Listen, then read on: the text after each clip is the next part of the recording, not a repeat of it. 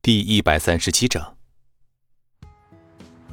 在方中山的安排下，江城中心医院的救护车将孙离的父亲接到了医院。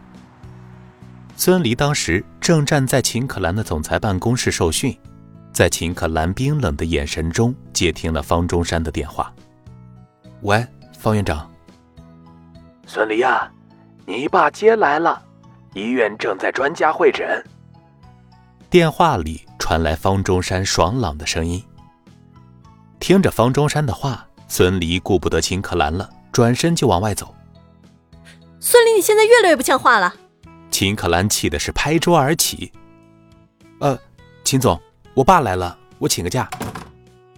孙离说完，关上办公室的门走了。秘书小宋进来的时候，看到秦可兰正呆呆的站在办公桌前。秦总，您没事吧？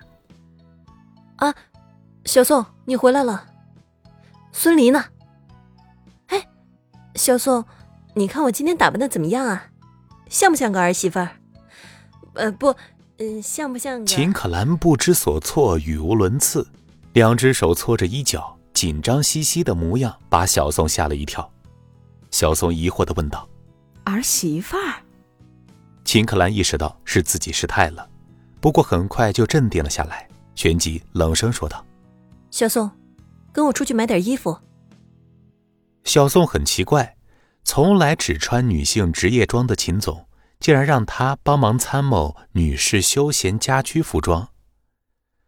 孙离急匆匆地赶到医院，跑到父亲病房的时候，他停下来了。透过门缝，他见到了自己的父亲和母亲。作为一个从来没有离开过父母的农村娃。来江城的这一个月的时间里，他无时无刻不在想念父母。在被人羞辱的时候，在被人看不起的时候，在深夜和清晨。孙离揉了揉发干的眼睛，深吸一口气。一个月不见，父亲的咳嗽越来越严重了，脸色苍白，身体更加消瘦。父亲再也不能像小时候一般。一手牵着自己，一手拿着钢叉进山打猎了，再也不能像十年前一样躲着爷爷不练功，偷带着自己去摘山枣了。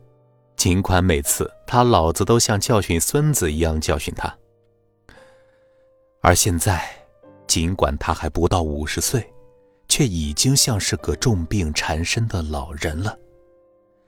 母亲在病房里收拾着从家里带来的小东西。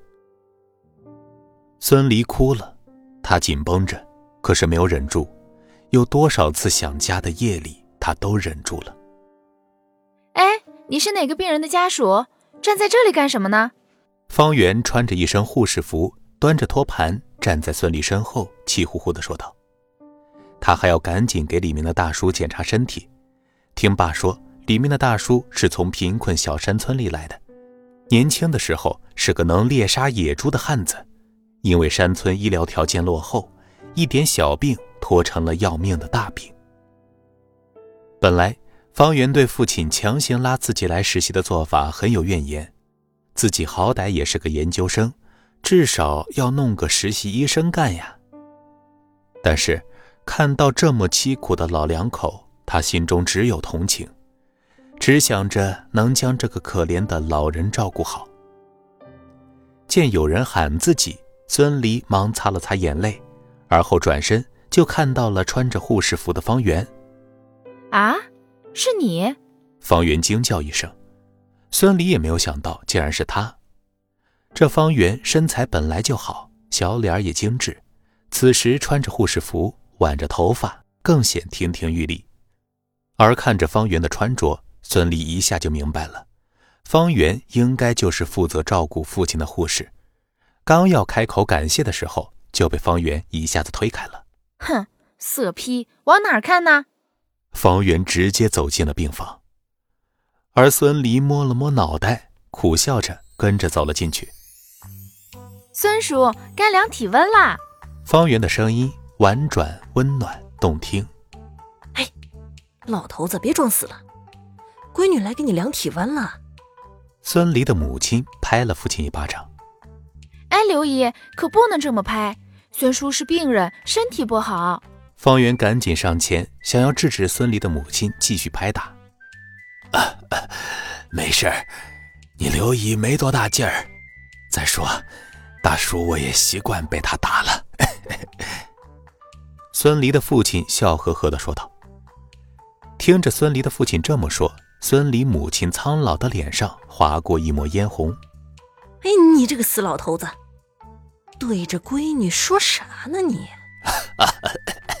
孙离父亲的笑声虽然虚弱，却仍然透着一股苍劲。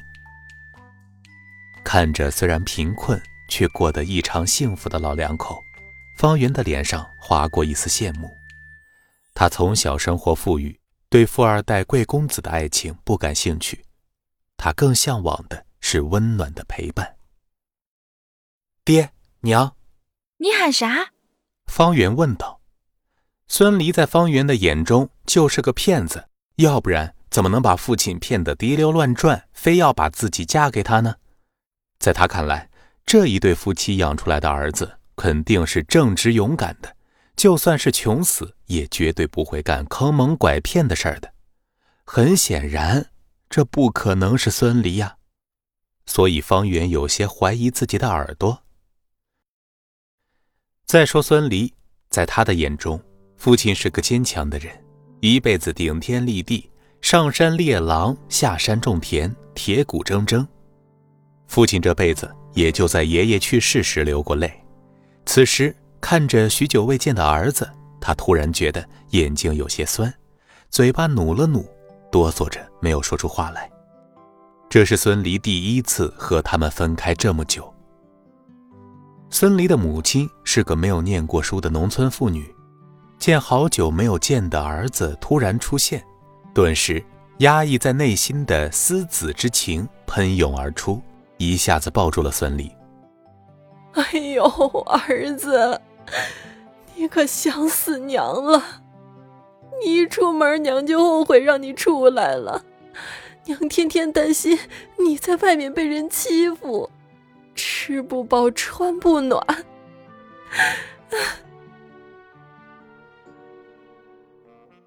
本集播讲完毕，感谢您的收听。